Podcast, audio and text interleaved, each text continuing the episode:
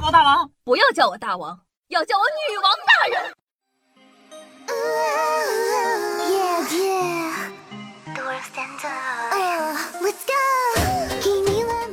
嗨，各位手机前听众朋友们，大家好，欢迎收听今天的女王又要，我又是传说中在深山修炼千年、包治百病的板蓝根，谢谢夏春瑶啊。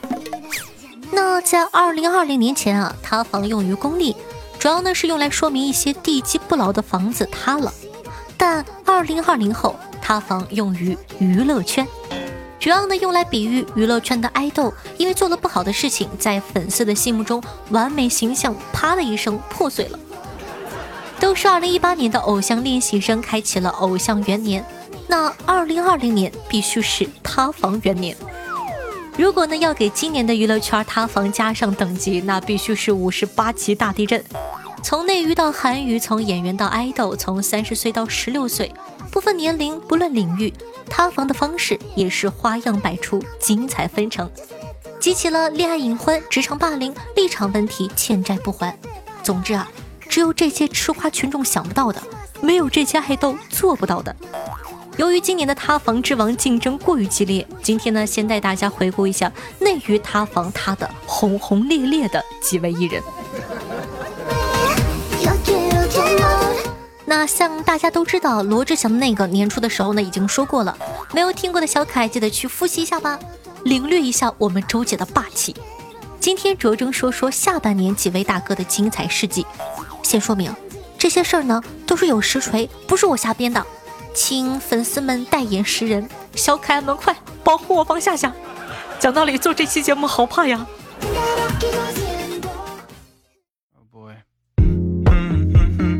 首先呢，向我们走过来的是出道六年归来仍是素人的李文翰。这位呢是选秀《青春有你》的第一名，那最知名的身份是王一博的队友。今年九月十日啊，李文翰被拍到和一名女生牵手同行，走着走着，李文翰还把女生压在车盖前，来了个车蹬。这情景呢，本来还是很偶像剧的。被车蹬的女生是零九年超女出道的义子，以前是女团 I.M.E 的成员。其实早在二零一九年，两人就因为各种小细节被爆出过恋情，比如情侣装啊，比如一模一样的火锅，再比如同游普吉岛。但是男方的粉丝死不认呐。被拍到车东实锤后，男方的粉丝还攻陷了女方的评论区，称女方是大妈，没有生育能力。这都哪跟哪？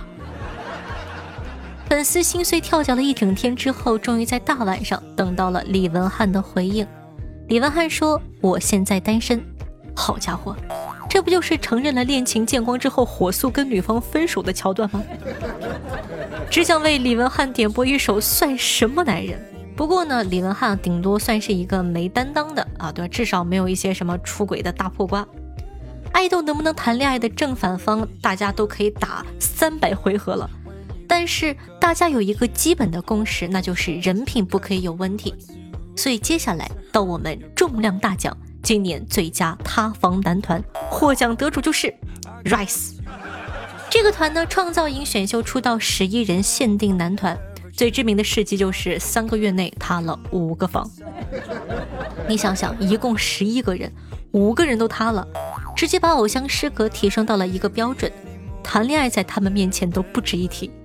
那由于篇幅有限呢，今天重点讲一讲一个房子塌两次的人豪。人豪的故事呢，分为上下两部。首先是今年八月，网红李由在生日会上认识了一个男爱豆，两人的关系一直很暧昧。理由的保密工作呢做的还是蛮好的，评论区呢虽然有很多猜测，但理由都没有回应过。但理由万万没想到的是，自己的姐妹嘴上是个没把门的。理由带着姐妹和这个男爱豆玩了次密室逃脱后，小 A 呢就迫不及待的把当天的经历全部分享到了社交平台上。这位妹妹啊低估了饭圈福尔摩斯的能量，她可能都没有想啊。说这个脸都打上码了，网友们还能从衣服和首饰扒出来图里的人是谁？随后啊，任豪后援会发文澄清说，任豪从来都没有去过密室逃脱，让网友们别造谣了。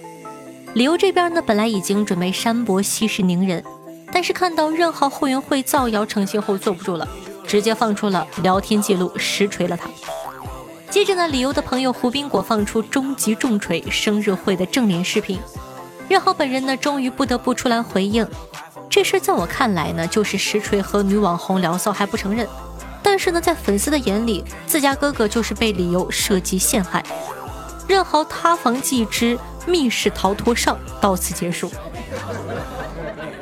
正当大家快要把他忘了的时候，任豪的两位前女友突然都跳出来锤他。任豪塌房记之下海王开始了。首先呢，是自称和任豪相恋四年的赵梦洁。赵梦洁说，两人都是胡咖的时候，把所有能争取来的好资源和人脉都介绍给了他，还想尽办法隐藏自己女友的身份。任豪参加创造营红了之后，两人的问题越来越多，在二零二零年的春天分手了。这次任豪回应的倒是很快，大半夜呢发了一篇大海和月亮的故事，全文运用比喻句，一句重点都没有。讲道理，我都看不懂写的是啥。那任豪这篇意识流小作文发了之后，粉丝开始各种解读，把任豪呢塑造成一个忍受一切不堪的苦情男孩，而赵梦洁呢则是不理解男友的负心绿茶女。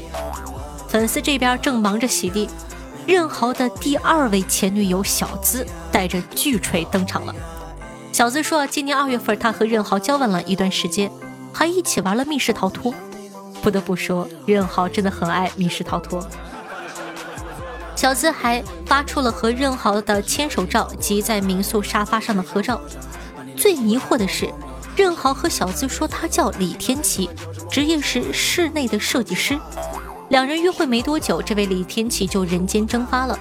小资还是在热搜上得知自己的前任是位爱豆，真名叫做任豪。这一番操作看下来，不就是出轨加骗炮吗？而过了不到两个月啊，粉丝就像患上了失忆症，说任豪出事时没有视频、没有照片，全是队友、粉丝和路人造谣。任豪呢被公司惩罚没活动，也变成了无辜的安静打工仔。当代自我精神洗脑，在任豪粉丝这儿，我真的是领教到了。还两个、三个要过三关。三再来聊聊大家最喜欢的嫂子，哪家嫂子最美我不知道。但今年最强最狠的嫂子，非黄俊杰家属莫属了。那否认恋情被反锤，承认金主第一人黄俊杰是一个十八线的小咖。今年凭借《重启之极海听雷》里的张起灵稍微有了点知名度。今年十二月初啊，黄俊杰被拍到和一个女生牵手同行，但是因为黄俊杰太糊，没有人在意他的恋情。这个瓜的真女主花儿超级怪，是当天中午出现的。接下来呢，请和我一起欣赏最强嫂子之花儿教你如何撕前任。花儿表示呢，自己是黄俊杰的正牌女友，在看到新闻时才知道自己被扣了绿帽子。同时呢，她放出大量和黄俊杰对峙的聊天记录。黄俊杰说，和视频中的女生在一起是为了女生家的钱和资源。软饭男做的这么理直气壮，我真的是头一回见。最精彩的是花儿爆料黄俊杰渣男事迹。花儿说，黄俊杰进行第一次薄荷描述后，满床找血，没找到还觉得是这个女孩子骗了他。不仅如此，黄俊杰还要花儿在事后吃药，并且会监督花儿吃药。一开始呢，花儿只是放了聊天记录和文字描述，很多人都不相信。求锤得锤，花儿直接放了他和黄俊杰那啥的录音。粉丝造谣式的澄清，虽迟，但是他们拿出黄俊杰过往的发言来挽尊，说我哥哥根本没有怎么样怎么样，聊天记录都是 P 的。花儿一看不愿意了，他干过什么，我不比你们清楚吗？又哐哐哐的放了聊天记录锤。这个情节熟不熟啊？历史总是惊人的相似。最绝的是，花儿根本不怕粉丝骂他，一直和粉丝及男方的团队对线，为吃瓜网友贡献了无数阴阳怪气的金句，骂人功力和心理素质都不是一般的嫂子能比得上的。顺带一提，黄俊杰中间还出来否认过，说花儿的聊天记录是假的，结果呢，就是被花儿拿着证据一顿暴锤。第二天呢，在机场都不敢露面，走的 VIP 通道避风头。讲道理啊，黄俊杰应该感谢花儿，让他连着好几天上了热搜，这红的速度可比棒金主来的快多了。另外，饭圈怎么经历了那么多事件，当代人追星还是学不会求锤得锤的道理呢？你说怎么就随随便便跑去骂人家？我要是追星人啊，一看到有人要爆料我家哥哥的苗头，根本不会去骂，马上团结身边的姐妹去认怂。对我家哥哥错了，别爆了，求你，做个好人，给我们留点幻想好吗？谢谢姐姐了。不过讲道理啊，咱们说句公道话，能保存这么多的录音呐、视频呐，反正还是希望各位爱豆以后找对象也，对吧？也挑一挑。不得不说啊，二零二零年们的追星女孩真的特别的惨，全方位各种各样花式塌房。别的艺人巡回开演唱会，而我们追星女孩巡回塌房子，重建的速度都跟不上她的速度。说实话，近些年来出道的有些爱豆们似乎越来越没有偶像的自觉，一边卖着恐女母胎 solo 的人设，一边偷偷的恋爱欺瞒粉丝。是因为内娱对男爱豆的包容度太高了，导致他们认为恋爱也会被原谅吗？现在是这么看的：如果你可以拿出优质作品的话，别说谈恋爱了，你想帮你老婆生双胞胎都可以。想当年木村拓哉结婚，整个日本都撼动了，对吧？那被骂成什么样子？最后呢，还是靠着自身过硬的专业素质，挽救了差点被日本人抛弃的局面。如果呢，你是靠粉丝经济活着的爱豆型艺人，那就麻烦你做好自己的本分。俗话也有说，拿人手短，既想谈恋爱开开心心，又想粉丝对自己死心塌地，也不认真沉淀自己，增加自己的专业技能。请各位爱豆凡事多多问一下自己配不配。所以说，还是加油，要提升自己的实力才是真的。另外讲真的，上面几位艺人，如果不是他们的塌房事件，我这种不咋上网冲浪的还真就不认识。作为一个艺人，艺人的高光时刻竟然是负面新闻，光是这一点，内娱的艺人素质是否应该整顿一下呢？还是希望大家可以理性追星，然后呢，也希望各位艺人可以加强自身的素质建设，希望可以有更多更好的作品来面向我们粉丝。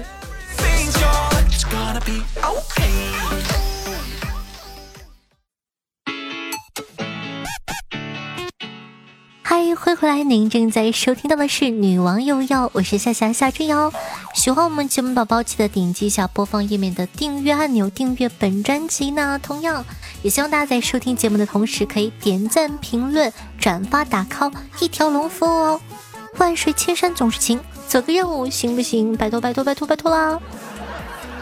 那我的新浪微博主播夏春瑶，公众微信号夏春瑶，抖音号幺七六零八八五八，喜欢的同学呢都可以去关注一下，还有我的私人微信 s s r o n e 零，喜欢的话也可以关注一下哦。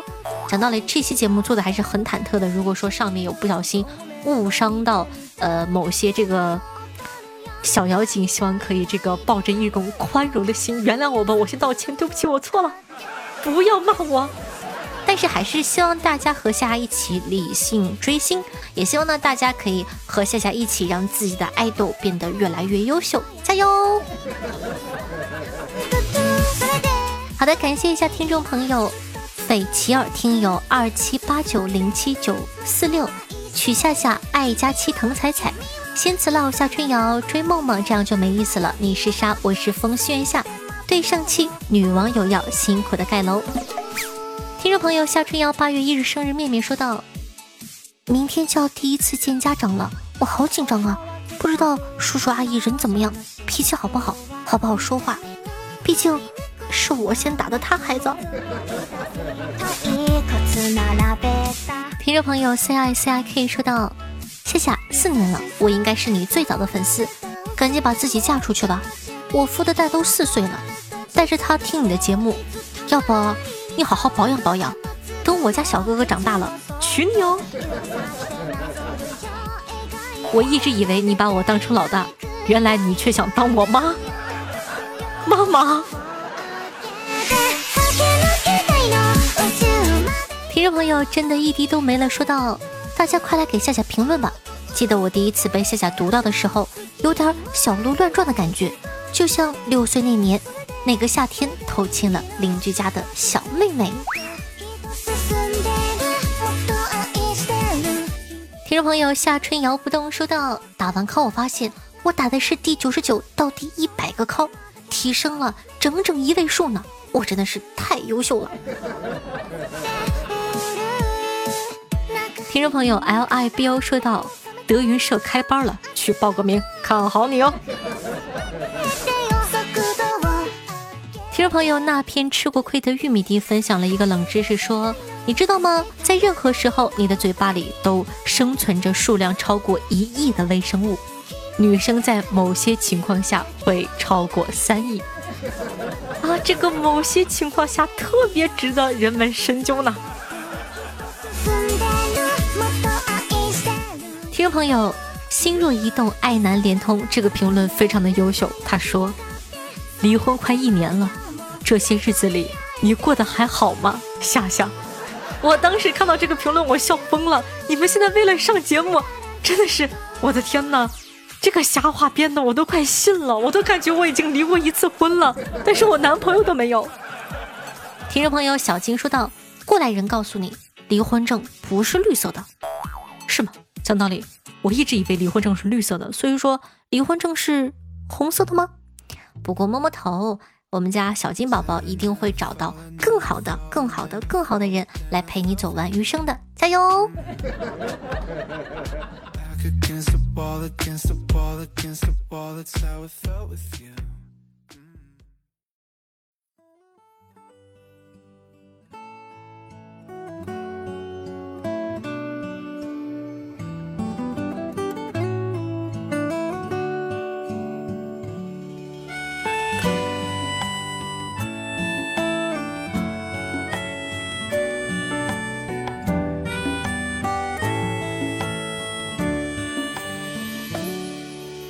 城南没有你，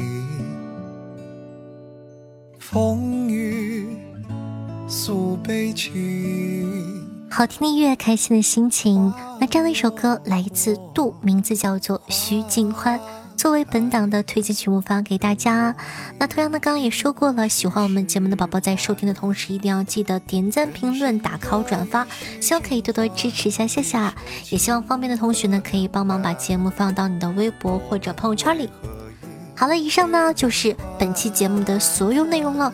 如果说你舍不得我的话呢，也可以每天晚上的八点钟到凌晨的一点半来我的直播间，和我一起唠唠嗑、聊聊天，说一说生活中的趣事。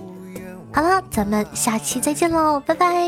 人生得意须尽欢，倦看烟雨江南。梦里无人生还。人生得意须尽欢，时辰太晚。绵绵温情茶，你是寒。